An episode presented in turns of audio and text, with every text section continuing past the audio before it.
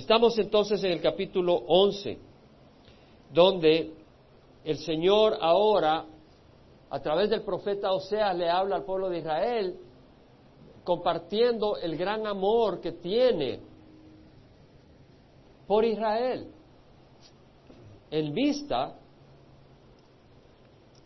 de su infidelidad. No quiere decir de que no venía juicio. Y empieza Oseas el capítulo 11. Cuando Israel era niño, yo lo amé, y de Egipto llamé a mi hijo.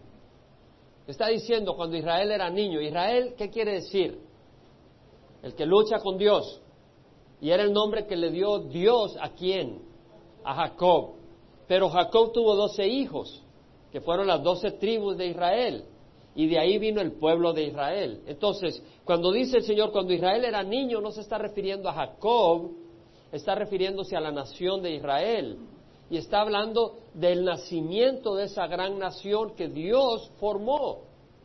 No fue formada por criterio de hombre, sino que fue formada por iniciativa de Dios. Dice la palabra del Señor que el Señor en Génesis 12 se le apareció a Abraham y le dijo, Vete de tu tierra, de entre tus parientes, de la casa de tu padre, a la tierra que yo te mostraré. Y haré de ti una nación grande y te bendeciré. Y serás bendición. Y, a los, y bendeciré a los que te bendigan y a los que te maldigan, maldeciré. Y en ti serán benditas todas las familias de la tierra.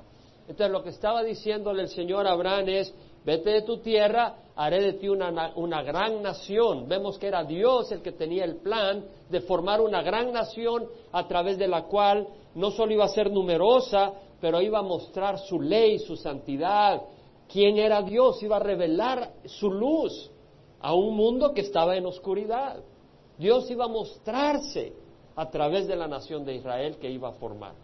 Y entonces empieza con Abraham y Abraham cree porque le dice, eh, te bendeciré y haré de ti bendición, tú serás bendición. Haré de ti una gran nación y bendeciré a los que te venían. Y Abraham creyó y dejó Ur de Caldea, dejó su tierra y fue hacia la tierra que Dios le mostró, que era la tierra de Canaán, la tierra prometida. Y ahí fue Abraham. Y luego Abraham tuvo, Abraham ya estaba viejo, su mujer no tenía hijos. Y a los 90 años sale embarazada esta mujer Sara estéril por la mano de Dios y tiene un hijo que se llamaba Isaac. Y vemos de que Dios le dice, y Abraham tenía 100 años, o sea, ya no podía tener hijos, pero Dios milagrosamente, para mostrar de que esta nación no nace por criterio de hombre, sino por la mano milagrosa de Dios, le da a Isaac, y luego Isaac, eh, cuando crece, eh, se casa, eh, y luego tiene un par de hijos, Jacob y Esaú.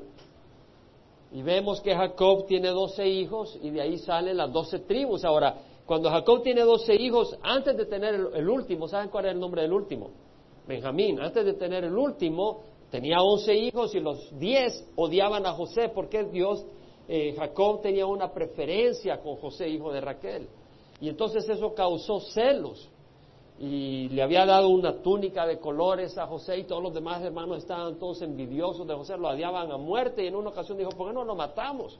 Y venía José en el campo a buscarlos y dice, aquí nomás lo matamos y lo metemos en el pozo. Y viene y dice Rubén, no, no lo matemos, simplemente tirémoslo en el pozo, porque vamos a mancharnos nuestras manos de sangre. El propósito de Rubén era después de dejarlo libre.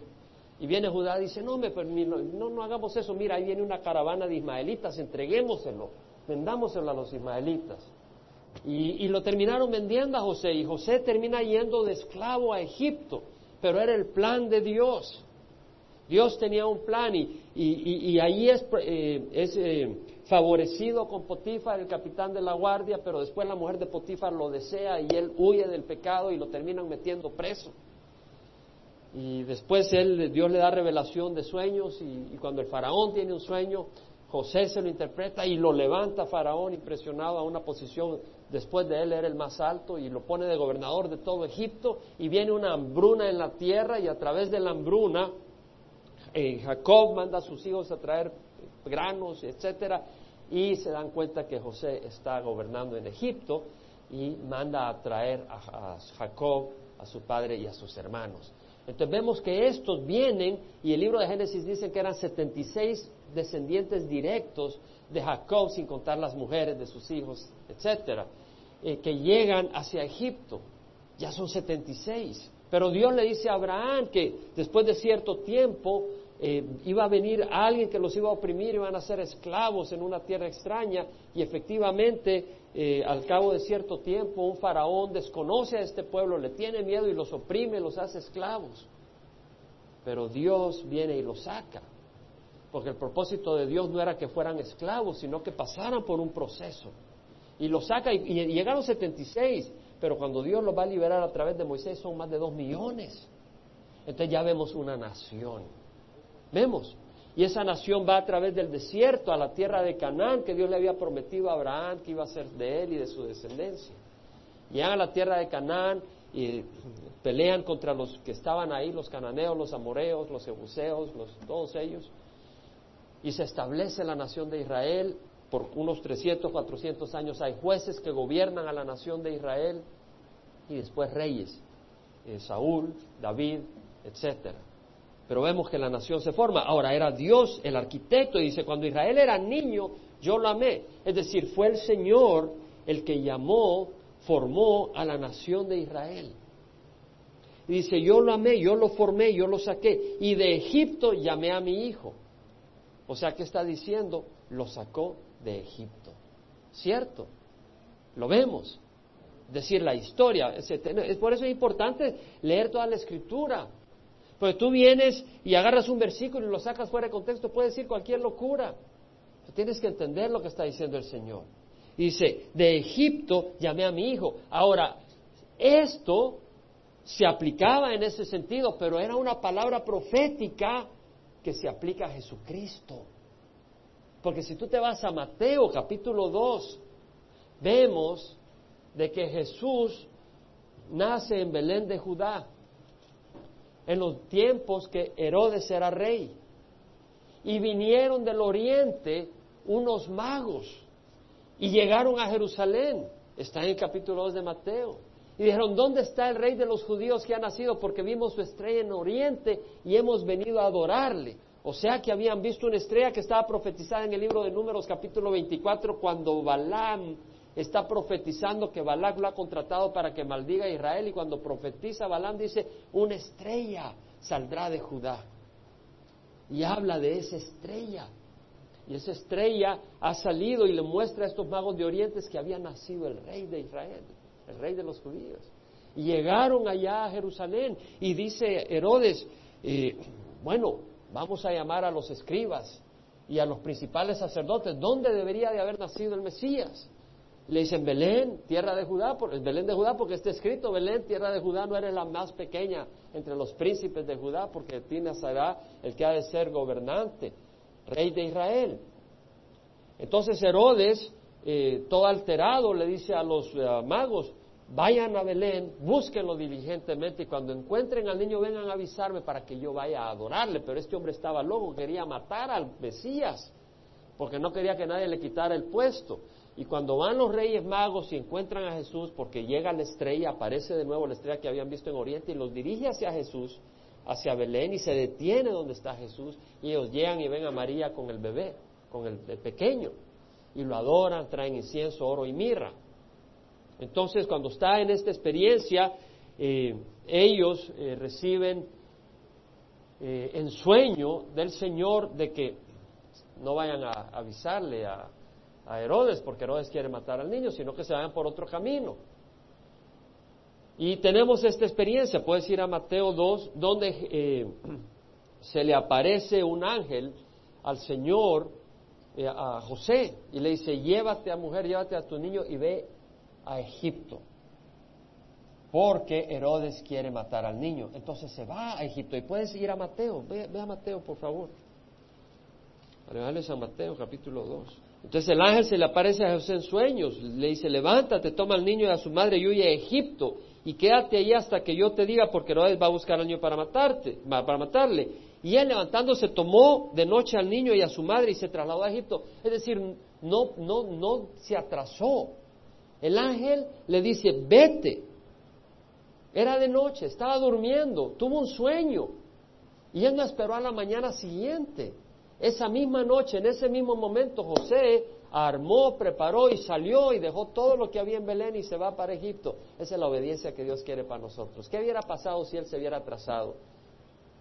Dios nos dice las cosas porque nos conviene.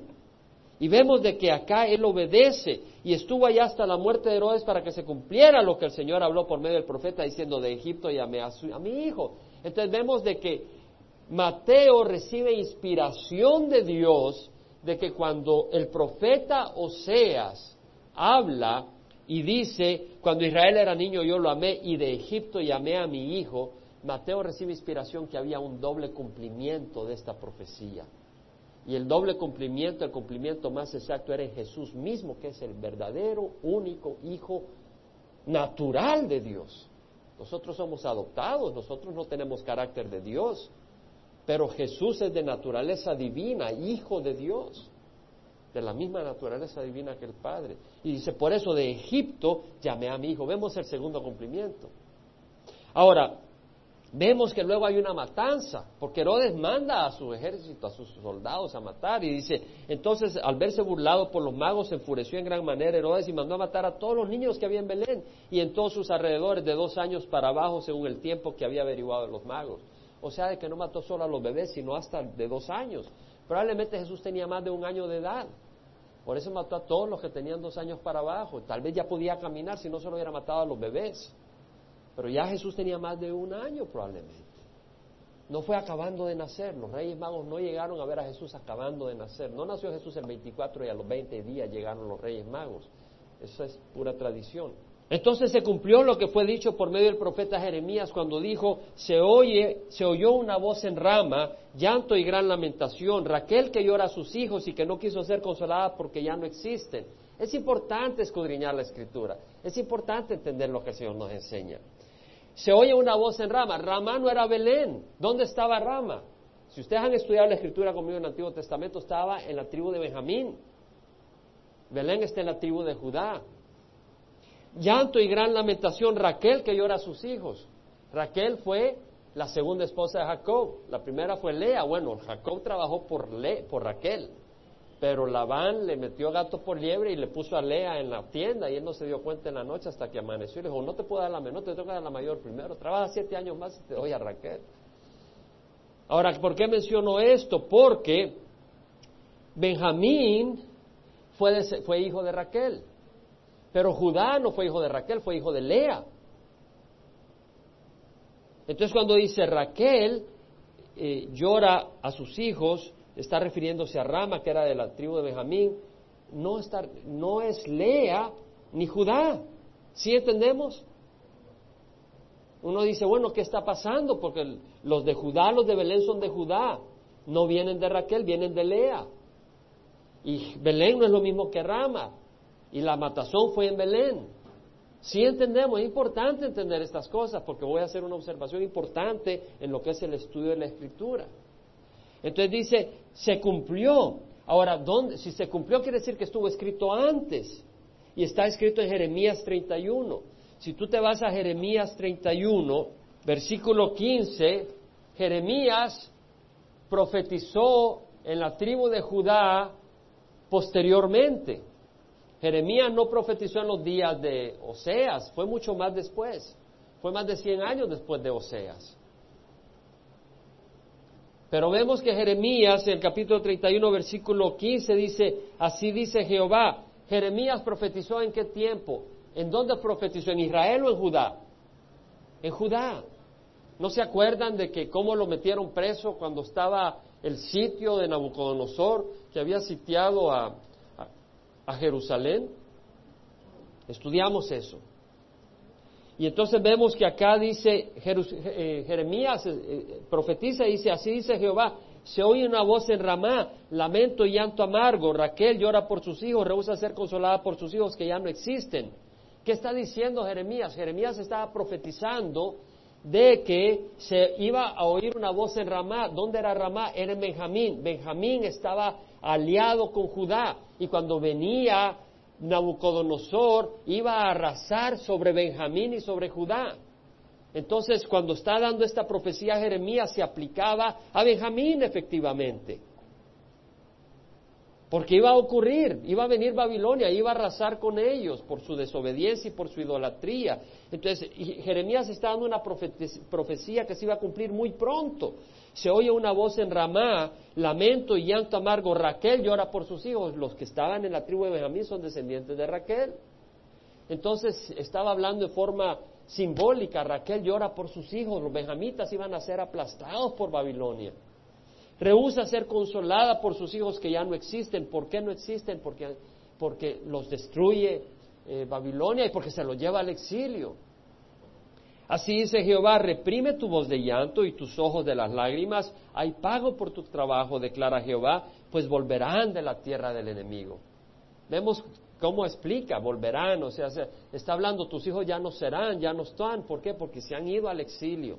Y hay esperanza para tu porvenir, declara Jehová. Los hijos volverán a su territorio. Ciertamente he oído a Efraín lamentarse. Me has castigado y castigado, fui como becerro indómito. Hazme volver para que sea restaurado, pues tú, Jehová, eres mi Dios. Porque después que me aparté me arrepentí, después que comprendí me di golpes en el muslo, me avergoncé y también me humillé, porque llevaba la vergüenza de mi juventud. No es Efraín, mi hijo amado, no es un niño encantador, pues siempre que hablo contra él lo recuerdo aún más por eso mis entrañas se conmueven por él, ciertamente tendré misericordia de él, declara Jehová. Vemos acá al Señor diciendo de que Benjamín iba a ir al exilio, que Efraín iba a ir al exilio.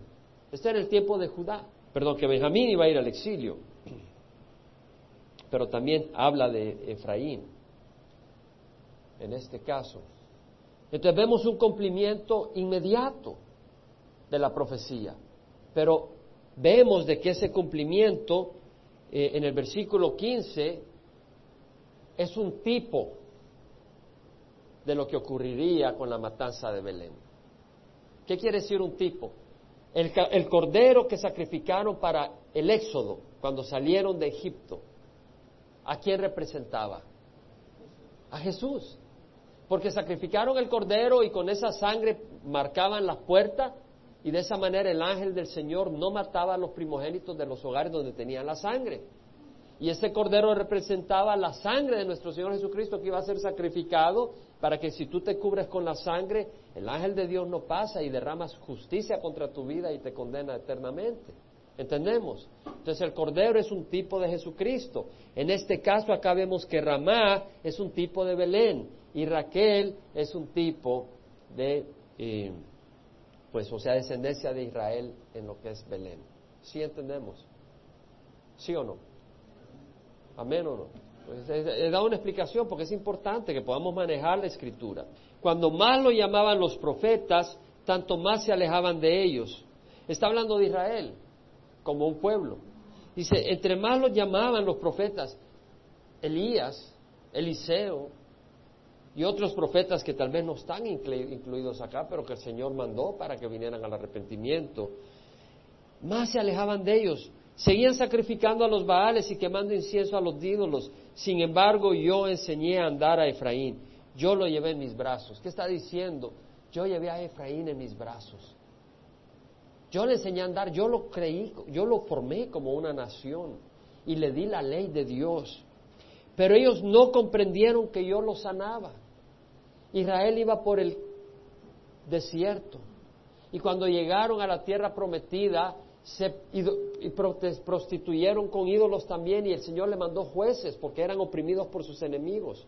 Pero Dios le mandaba jueces que los librara de sus enemigos y los sanaba en ese sentido. Había sanidad, había misericordia, pero ellos no comprendían. Hermanos, quiero decirles algo. A mí me encanta estudiar la palabra del Señor. Me encanta. Pero hay un peligro, le voy a decir, que nosotros la tengamos acá y no en el corazón.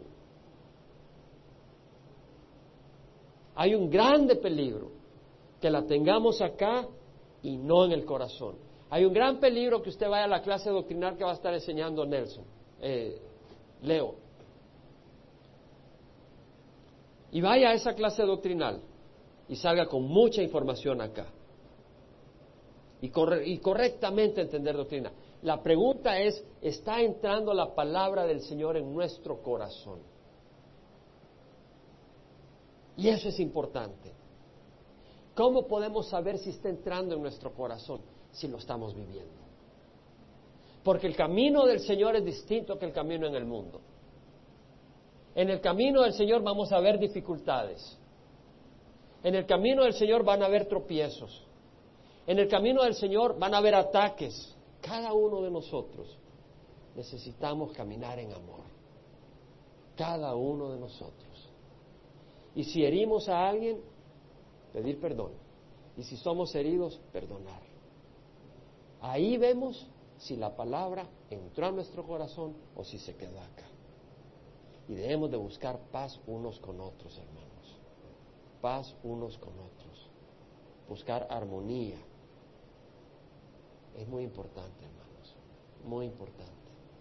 Necesitamos eso, necesitamos. Y acá dice que, eh, dice, no comprendieron. Yo le animo, hermano, hermana, que busquemos convivir en el amor del Señor. El enemigo nos va a atacar, nos va a atacar. Yo sé que nos tiene que atacar. El problema es si tú vives con los ojos puestos en los ataques del enemigo o en el Señor. Te voy a decir algo. Si el enemigo ataca, olvídate, tú sigue. Porque ataque o no te ataque, tú, a ti te define Jesucristo. Y tú caminas con el Señor. Tú tienes que hacer lo que el Señor te llama. ¿Qué te, qué te llama el Señor? A amarle, a buscarle, a servirle. Ya, eso nunca cambia. Hayan ataques o no hayan ataques. Ama al Señor, búscale y sírvele. Amén. Importante. Ahora viene el Señor y le manda a decir al pueblo de Israel a través de Oseas, con cuerdas humanas los conduje, con lazos de amor, y fui para ellos como quien alza el yugo de sobre sus quijadas, me incliné y les di de comer. Este es el Señor. Hay personas que dicen que el Dios del Antiguo Testamento es un Dios de ira. No han leído, no se han dado cuenta. Dice, con cuerdas humanas los conduje, con brazos de cariño, con lazos de amor, y fui para ellos como quien alza el yugo. El Señor no viene a ponernos un yugo, viene a quitarnos el yugo. Jeremías 31, de nuevo vamos a regresar a Jeremías 31, rápidamente, versículo 1 al 14. El Señor está hablando en, medio de un pueblo que le ha dado la espalda. En Jeremías es a la tribu de Judá porque ya Israel ha sido llevado al exilio cuando Jeremías lanza esta profecía. Me he ido de Oseas a Jeremías. Son tiempos distintos. Pero dice, en aquel tiempo, pero es la misma situación, un pueblo que le está dando la espalda, Judá le dio la espalda al final. dice, en aquel tiempo declara Jehová, yo seré el Dios de todas las familias de Israel. ¿No será que el norte de Israel tendrá a los becerros y a Baales? Yo seré el Dios de todas las... y ellos serán mi pueblo. Así dice Jehová, ha hallado gracia en el desierto el pueblo que escapó de la espada. Israel cuando iba en busca de su reposo. Desde lejos Jehová se le apareció diciendo, con amor eterno te he amado. Por eso te he atraído con misericordia. De nuevo te edificaré. Hermanos, es necesario que nos amemos y mostremos misericordia unos a otros, porque así nos atrajo el Señor Jesucristo a Él. Fue con misericordia. Fue con misericordia que el Señor nos atrajo a Él.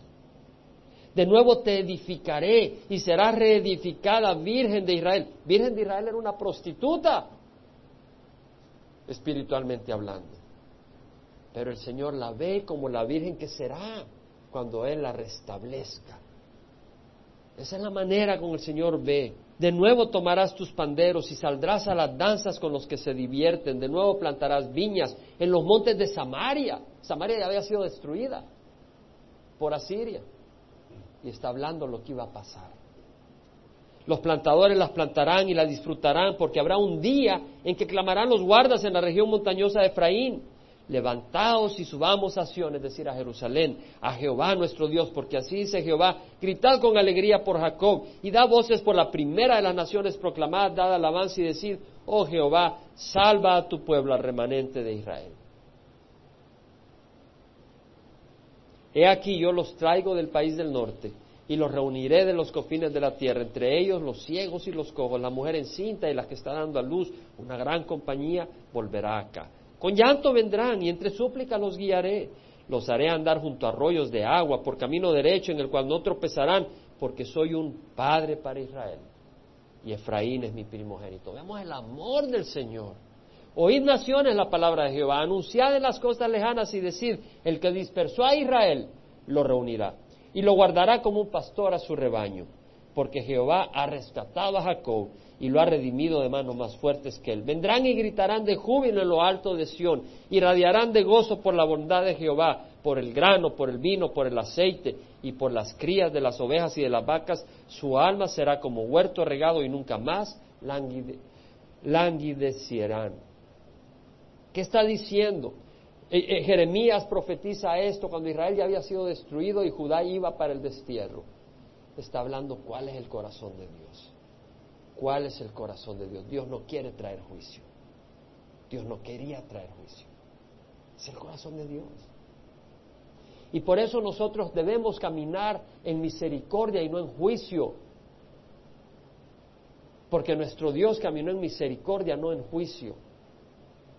Amén.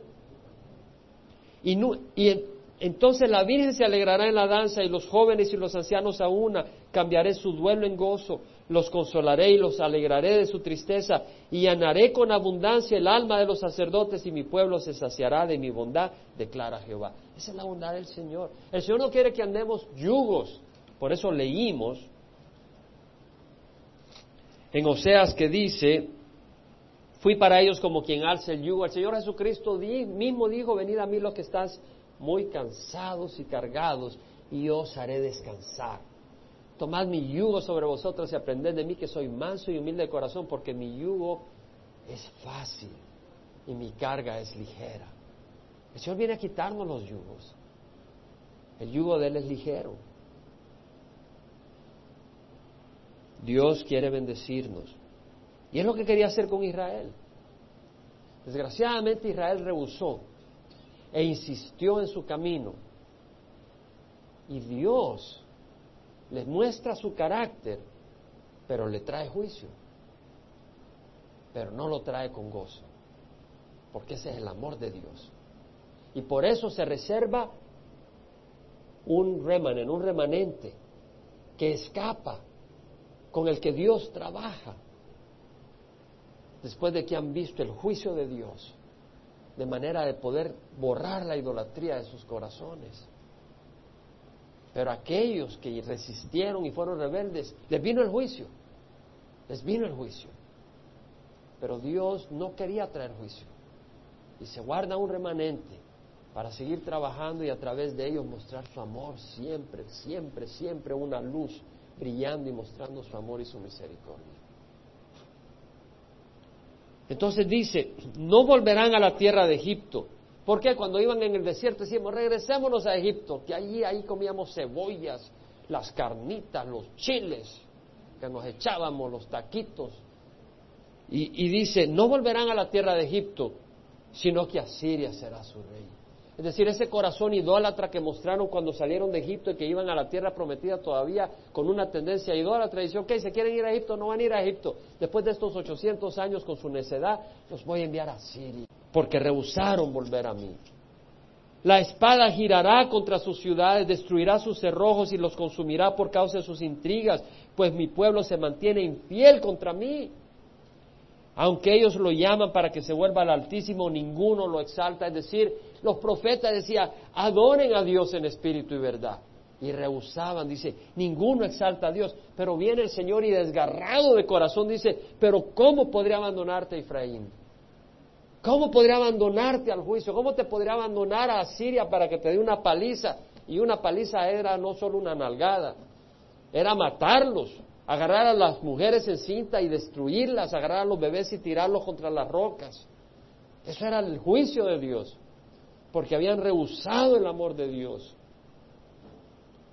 Mostraban que no eran parte de Dios, que no tenían nada que ver, que eran rebeldes, que eran aliados a Satanás mismo. Porque el dijo mío, Señor Jesucristo mismo, si no estás conmigo, estás contra mí. El que no recoge conmigo desparrama. Y vemos, dice, ¿cómo podré entregarte Israel? ¿Cómo podré yo hacerte como a Adma? ¿Cómo podré tratarte como a Seboim? ¿Qué eran estas ciudades? Eran ciudades vecinas a Sodoma y Gomorra, que el Señor destruyó cuando destruyó Sodoma y Gomorra por su maldad. Cayó azufre, fuego y todo. ¿Y sabes por qué dice esto el Señor acá? Porque fue la promesa que hizo en Moab, cuando los sacó de Egipto, los llevó al monte Oreb, al monte Sinaí, donde le dio los diez mandamientos, y de ahí fueron por Egipto fueron por el desierto y cuando iban a entrar a la tierra prometida al este del río Jordán pasaron por las llanuras de Moab.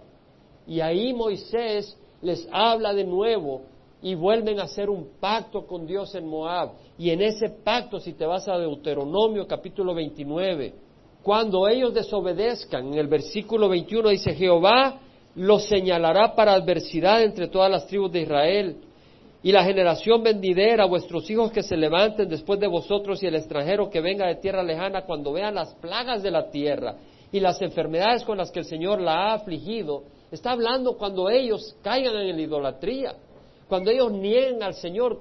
Moisés se los profetizó. Dijo, cuando ellos hagan esto, el Señor va a traer su ira y va a destruir, y esto es lo que va a pasar. Toda su tierra dirán, esa sufre, versículo 23, sal y calcinación, sin sembrar, nada germina y el pasto no crece en ella, como en la destrucción de Sodoma y Gomorra, de Adma y de Seboim, que el Señor destruyó en su ira y en su furor.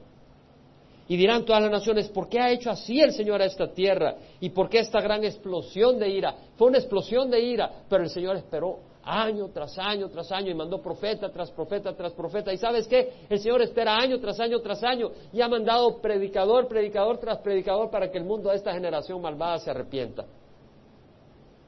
Y cuando venga la gran tribulación va a ser una explosión de la ira de Dios y no pueden decir, hombre, ¿por qué se alteró tan pronto el Señor? Son miles de años de paciencia del Señor esperando que el hombre se arrepienta. Y cuando llegue el límite, dice, viene la ira de Dios pero no viene con gozo, viene con dolor. Y dice, los hombres dirán, ¿por qué abandonar? Y los hombres responderán, porque abandonaron el pacto que Jehová, el Dios de sus padres, hizo con ellos cuando los sacó de la tierra de Egipto. Y ellos fueron y sirvieron a otros dioses y los adoraron, dioses que no habían conocido y los cuales Él no, no les había dado. Por eso ardió la ira de Jehová contra aquella tierra, para traer sobre ella toda maldición que esté escrita en este libro. Y Jehová los desraigó de su tierra con ira, con furor y con gran enojo, y los arrojó a esta tierra hasta hoy. Es decir, profetiza Moisés, es Dios a través de Moisés que está diciendo lo que iba a ocurrir, que la tierra iba a ser destruida. Y la gente iba a decir, ¿por qué? Y van a responder, porque abandonaron el pacto de su Dios. No ejecutaré el furor de mi ira, es decir, si él desplegara toda su ira, hubiera acabado a Israel. Dice, no ejecutaré el furor de mi ira, no volveré a destruir a Efraín, porque yo soy Dios y no hombre, el santo en medio de ti. Es decir, si Dios despliega toda su ira, hubiera acabado con Israel. Y luego dice, no lo hago porque yo no soy hombre, soy Dios. ¿Qué quiere decir? Que si en tus manos estuviera que te hubieran hecho lo que Israel le hizo a Dios, tú no hubieras dejado ni uno vivo. La misericordia de Dios no la tiene ningún hombre. Dios es mucho más misericordioso que cualquier hombre que te imagines. Nadie tiene más misericordia que Dios. En pos de Jehová caminarán. Él rugirá como un león. Ciertamente rugirá, es decir, cuando el Señor restaure a Israel, Él vendrá como un león que ruge y que todo el mundo se aflige y suelta a sus cautivos. Ciertamente rugirá y sus hijos vendrán temblando desde el occidente. De Egipto vendrán temblando como aves y de la tierra de Asiria como palomas. Y yo los estableceré en sus casas, declara Jehová. Está hablando de que ellos vendrán con temor a Dios, un temor santo. No ignorarán a Dios. No caminarán en idolatría, respetarán y amarán y, y tendrán corazón agradecido a Dios. El Señor habla estas cosas. Pero luego dice, Efraín me rodea de mentiras. Habiendo dicho lo que va a hacer, habiendo dicho lo que Dios promete porque ama a Efraín, regresa y dice, voy a traer juicio. Porque tienen un corazón duro y se han enfrascado en desobedecerme. Entonces tengo que traer el juicio y los tengo que destruir. Pero voy a sacar un remanente a quien voy a mostrar la misericordia que yo quiero demostrarle a ellos. ¿Sí entendemos lo que está diciendo el Señor? Y entonces vemos que dice en el capítulo 12, Efraín, en versículo 12 del capítulo 11, Efraín me rodea de mentiras y de engaño en la casa de Israel. Judá todavía anda lejos de Dios y del santo que es fiel. Aquí estamos hablando con Oseas. Oseas es el que está dando esto cuando, antes que cayera Israel. Judá no había caído todavía. Judá cayó hasta el 586 antes de Cristo, Israel en el 722. Y el capítulo 12 dice, vamos a cubrir el 12, vamos a tomar un tiempito acá para cubrir el 12. Efraín se alimenta de viento y persigue sin cesar al solano. ¿Qué está diciendo? Muy importante. Efraín se alimenta del viento, dice, y persigue sin cesar al solano. Lo que está diciendo es que la idolatría de Efraín era como alimentarse de viento. No te lleva nada. ¿Y sabes qué? Colosenses 3.5 Colosenses 3:5. Pablo dice, considerad los miembros de vuestro cuerpo terrenal como muertos a la fornicación, las impurezas, las pasiones, los malos deseos y la avaricia, que es idolatría. La idolatría era alimentarse de viento. La avaricia es alimentarse de viento. ¿Qué quiere decir? Cuando tú corres tras la avaricia, quiero más dinero, o otras, otras cosas. O tal vez, tal vez tú dices, bueno, yo no la hago, así que no, no tengo avaricia, no hay problema. No la voy a hacer, así que ni siquiera tengo avaricia. Pero andas fornicando. Entonces tú lo que estás haciendo es, lo que a ti te mueve es el placer físico, íntimo, sexual, es lo que te motiva en tu vida, es lo que te, es lo que domina tu vida. A tal nivel que tú te doblegas a eso. Y tú no tienes control para decir no. Eres un don Juan o eres una doña Juana si existía. Pero no puedes decirle no a esa a esa esquema de la vida. No puedes, eso. soy hombre, te estás doblegando a eso. Y cuando tú te doblegas a un ídolo, eres un idólatra. Y eso es correr tras el viento. Tienes que entender que la atención desmedida a tu apariencia, al dinero, al poder, a la belleza, a la diversión, al fútbol. Yo no dije que no seas eh, aficionado a las chivas, pero otra cosa es que toda tu vida rota al fútbol o al deporte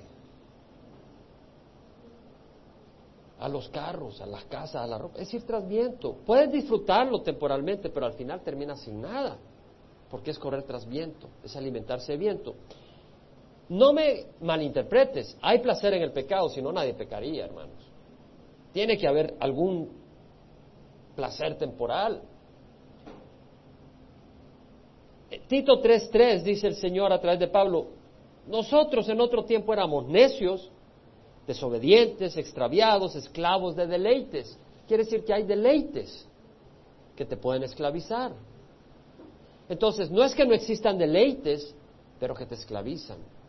Esclavo de deleites y placeres diversos, viviendo en malicia y envidia, aborrecibles y odiándonos unos a otros. Entonces vemos de que hay, hay placeres, hay deleites, pero esclavizan. Isaías 58, 13 dice, si por causa del día de reposo apartas tus pies para no hacer lo que te plazque mi día santo, y llamas al día de reposo delicia, al día santo de Jehová honrable, y lo honras no siguiendo tus caminos, ni buscando tu placer, ni hablando de tus propios asuntos, Isaías está diciendo, hey, deja de buscar solo el placer, que esa no sea la motivación de tu vida, búscame a mí en el día de reposo, tómalo para glorificar a mi nombre para hablar conmigo, para que yo te instruya, para que yo te dé sabiduría, para que yo te exprese mi amor, para que yo te limpie tu mente y tu manera de pensar. Pero no, hay placer. Y si tú solo buscas el placer, no quiere decir que no puedas comerte unos tacos, no quiere decir que no puedas gozar placeres que Dios nos da, que son lícitos, incluido el placer sexual, es un placer lícito si estás casado. Santiago 5.5 dice, habéis vivido lujosamente sobre la tierra, le habla a los ricos y dice, habéis llevado una vida de placer. Hay placer. desenfrenado. Habéis engordado vuestros corazones el día de la matanza. Hebreos 11, aquí está la clave. Entonces el cristiano puede disfrutar los placeres que Dios nos da. Y para mí es un placer la comunión de hermanos. Y la comunión de hermanos es un placer más profundo que los placeres que dan las cosas. En serio. La coinonía en Cristo es superior a la coinonía en el mundo. Y la plenitud que tienes en el Señor es superior a lo que te pueda dar este mundo. Vives en un mundo de luchas y dificultades. Y el único que la va a poder soportar es aquel que tiene los ojos en Jesús y sabe de convicción de que es mejor el Señor. No aquí, sino aquí. Si lo sabes aquí, el mundo te tira al suelo. Porque es aquí donde lo tienes que entender. Si no, este mundo tiene garras que no las puedes vencer. Tienes que entenderlo. Y eso fue lo que hizo Moisés. Lee Hebreos 11, versículo 24. Por la fe Moisés, cuando era ya grande, por la fe rehusó ser llamado hijo de la hija de Faraón, escogiendo antes ser maltratado con el pueblo de Dios que gozar de los placeres temporales del pecado. Hay placeres temporales del pecado, pero tienes que decidir si quieres ser parte del pueblo de Dios. ¿Quién de ustedes quiere ser parte del pueblo de Dios? ¿Estás dispuesto a sufrir, ser maltratado con el pueblo de Dios? Es que si no estás dispuesto, te va a llevar los placeres del mundo. Tienes que estar dispuesto considerando como mayores riquezas el oprobio de Cristo que los tesoros de Egipto, porque tenía la mirada puesta en la recompensa. Por la fe salió de Egipto sin temer la ira del rey, porque se mantuvo firme como viendo al invisible. Tú no puedes salir de Egipto. Tú no puedes salir de California ni de las garras de este mundo a menos que tengas la habilidad de mirar a aquel que es invisible. Y Él se quiere dejar ver. Jesús dijo, yo soy el buen pastor y mis ovejas escuchan mi voz. Versículo 12, 1 del capítulo 12, multiplican la mentira y la violencia. Hacen además pacto con Asiria y el aceite llevado a Egipto. Es decir, andan buscando su apoyo en otros lados. Vamos a echarnos una limpia aquí. No, vamos a, vamos a vender un poco de droguita aquí, unas cuantas onzas de, de cocaína. Solo una vez haciendo alianza con el mundo para salir adelante de tu crisis económica. Voy a vender estas revistas pornográficas, las vendo a buen precio. Y el Señor tiene también contienda con Judá y castigará a Jacob conforme a sus caminos, conforme a sus obras, le pagará. Está diciendo, hey, yo no quiero esta ira contra ti, pero tú insistes y tiene que venir el juicio. En el, vientre tomó a su hermano por el calcañar. Jacob agarró a Esaú cuando iba saliendo del calcañar. ¿Se acuerdan? ¿Lo vieron? En la palabra. Y en su madurez luchó con Dios. Cuando venía de regreso de Arán, y no me, no me aviento a la historia, porque si no nos salimos de aquí hasta las cinco. Cuando venía de regreso de Arán, que venía con sus dos esposas, ¿cómo se llamaba la esposa de, Jacob? Lea y Raquel. Y las dos concubinas, Bila y Silfa. Entonces venía con estas, y venía con sus hijos, venía con 12 hijos, y manda a decirle a Esaú que estaba en Edom al sur. Viene tu hermano, y, sabía que Esaú no quería volar porque le había quitado su primogenitura, se la había quitado, la había vendido por un sopa de lentejas, etcétera. Entonces tenía miedo. Y en la noche manda a sus esposas, a sus hijos, a sus ganados, a su rebaño, que vayan delante de él, pasan por el río Jaboc y él se queda en los vados en la noche y se le aparece el Señor, el ángel del Señor. Y empieza a pelear con él, a luchar, no boxeo, sino lucha. Y el ángel no lo soltaba. Y él no lo soltaba al ángel al final le dice, no te dejo ir hasta que me bendigas. Ahora el Señor lo podía haber acabado ahí nomás. El Señor no, no, no tiene problema de luchar con cualquiera y lo aplasta. Pero él estaba ahí dando batalla, estaba mostrando el, que este hombre no quería irse sin la bendición. Y le dice, tu nombre no es Jacob, tu nombre es Israel, porque has luchado con Dios y con los hombres y has prevalecido. Entonces, hermanos, no digas, a saber si Dios me quiere bendecir. Dios te quiere bendecir. Busca la bendición. No te eches para atrás. Busca la bendición. Y sabes que ya alguien luchó por esa bendición por ti, porque eres medio aguado. Y no eres como Jacob para luchar. Entonces alguien vino y te ayudó y luchó. ¿Sabes cómo se llama? Jesucristo. Y buena lucha la que pegó en el Calvario. Pegó una buena lucha para que todo aquel débil venga a Él y reciba fortaleza. Venid a mí los que están cansados y cargados y yo os haré descansar. Todo lo puedo en Cristo que me fortalece.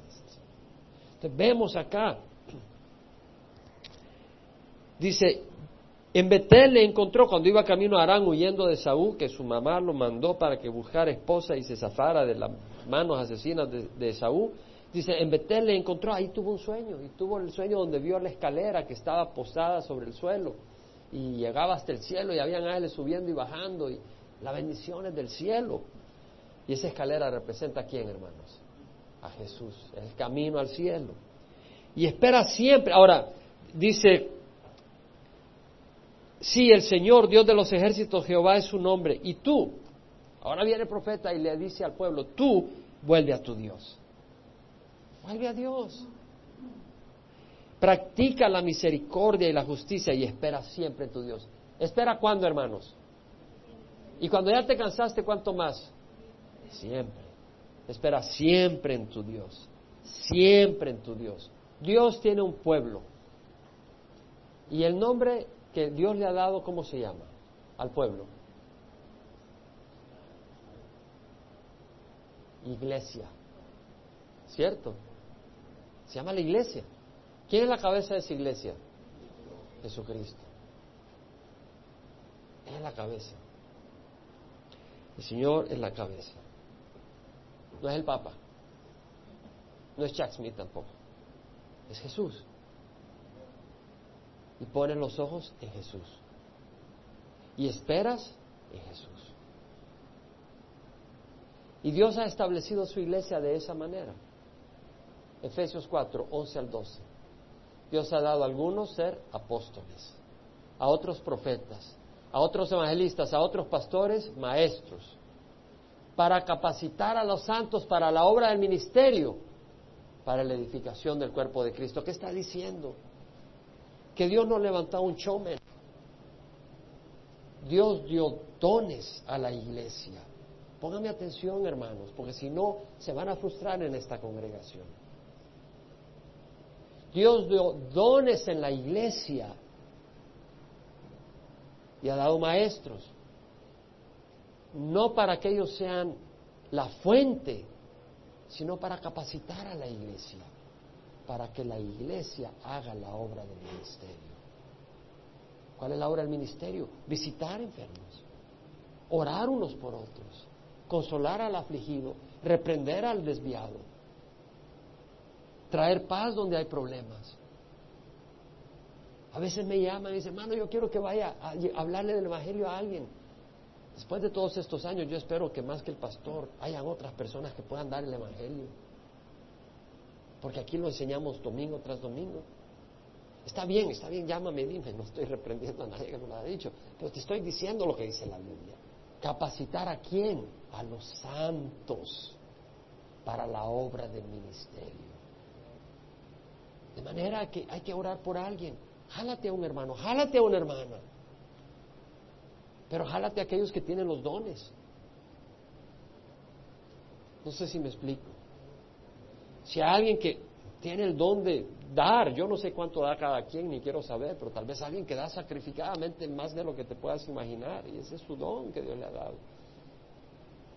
Pero tal vez es callado, no te dice ni pío, no lo vas a llevar para que evangelice a 30 personas, porque va a estar ahí. No va a ser mucha ayuda. Entonces hay que buscar a la persona que Dios le da el don. Pero Dios da dones a toda la iglesia. Descubre tus dones. Ejércelos.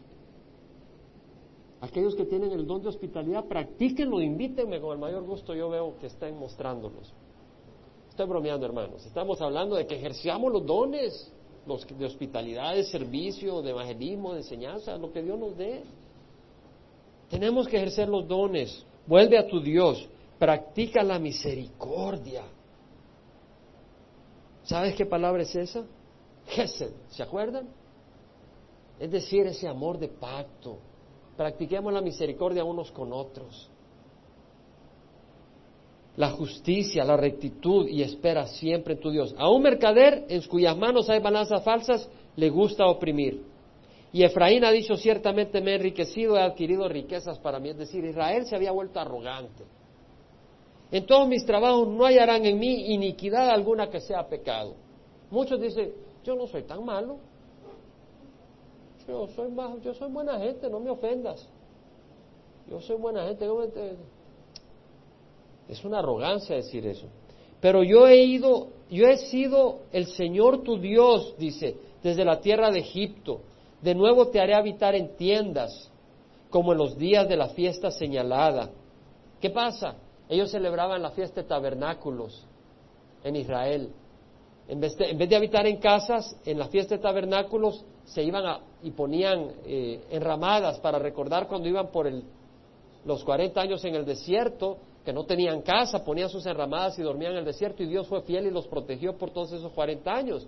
Pero ahora dice, de nuevo te haré habitar en tiendas y eso no era bueno. En otras palabras, vas a salir de tus casas y te voy a llevar al exilio de nuevo por tu arrogancia. También he hablado a los profetas y multipliqué las visiones y por medio de profetas hablé en parábolas. Dios dice, les he dado la palabra. ¿Cuánta gente busca la palabra del Señor hoy en día acá en California? ¿Cuántos latinos le quieren llevar la palabra y son corazón duro porque están pensando en su casa, en su riqueza, en su trabajo? Corazón duro. No es que Dios no haya dado la palabra del Señor, pero están enamorados con lo que pueden, están apasionados, cegados por el sueño americano. Cuando hay un sueño más alto que es el sueño celestial y el sueño americano termina en pesadilla, hermanos. El sueño celestial es una gran bendición. ¿Hay iniquidad en Galaad? Ciertamente son indignos, había idolatría. En Gilgal, donde fueron circuncidados cuando vinieron entrando del río Jordán y cruzaron para entrar a la tierra prometida, se circuncidaron. Dicen, Gilgal sacrifican toros. Sí, sus altares son como montones de piedras en los surcos del campo. Mas Jacob huyó a la tierra de Aram. Recuerda que Jacob fue a Aram, ahí consiguió familia en Aram. E Israel sirvió por una mujer, Jacob por una mujer, siete años y le dieron gato por liebre porque le dieron a Lea. Y por una mujer cuidó rebaños. Es decir, el principio de Israel fue humilde. Dice, te has vuelto arrogante, me has dado las espaldas. Por un profeta Jehová hizo subir a Israel de Egipto. ¿Por qué? Porque si él lo hubiera hecho directamente, los hubiera chamuscado, era un pueblo rebelde y por un profeta fue guardado. Efraín le ha irritado amargamente, por eso su Señor dejará sobre él su culpa de sangre y le devolverá su oprobio. Lo que está diciendo es, yo amo a Israel, pero esta generación no la quiero juzgar. ¿Cómo puedo traer juicio? Pero lo tengo que traer. Eso es lo que dice el Señor. ¿Qué podemos nosotros leer acá para nosotros? ¿Qué podemos agarrar acá? Es que nuestro Dios es bueno y le podemos dar gracias a Dios que estamos caminando en su luz. Y podemos dar gracias a Dios que podemos servirle. Pero podemos entender también que no puedes jugar con Dios. Y que si Dios nos ama, pero si tú estás jugando con Él, amiguito, vas a probar la ira de Dios. Vas a probar la ira de Dios. Y tenemos que llevar este mensaje a otros hermanos, del amor de Dios y del juicio venidero. Y como congregación, habitar en la misericordia de Dios. Yo estoy convencido que el saber lo que tienes que hacer con tus hermanos es una cosa, pero para poder tener una congregación donde realmente hay gozo, se necesita el amor de Dios. Y lo necesitamos reflejar. El amor de Dios. Todos. Todos. No quiere decir de que todo el mundo te caiga bien. Yo no te puedo caer bien a todos. Yo entiendo que aquí, si estás acá es porque Dios te bendice y de alguna manera, no porque yo te caiga bien. Tú no estás aquí por mí, yo sé que no estás aquí por mí. Entonces no estamos acá para caernos bien, estamos acá para amarnos. ¿Sí me explico? Tenemos caracteres distintos, ¿no? ¿O no los tenemos, hermanos? Tenemos que amarnos, hermanos. Tenemos que amarnos. Tenemos que amarnos. Vamos a pararnos. Padre, yo te ruego que bendigas a esta congregación, Señor. Hemos estudiado tu palabra, Señor, hemos aprendido tu palabra, hemos visto, Señor, hay tanto que hay en tu palabra. Ayúdanos a comprenderla en el corazón. Ayúdanos a caminar en tus caminos, de veras, no solo en la mente, pero en el corazón. Ayúdanos a reflejar a Jesús. Papá, ayúdanos a reflejar a Jesús. Perdona nuestros pecados.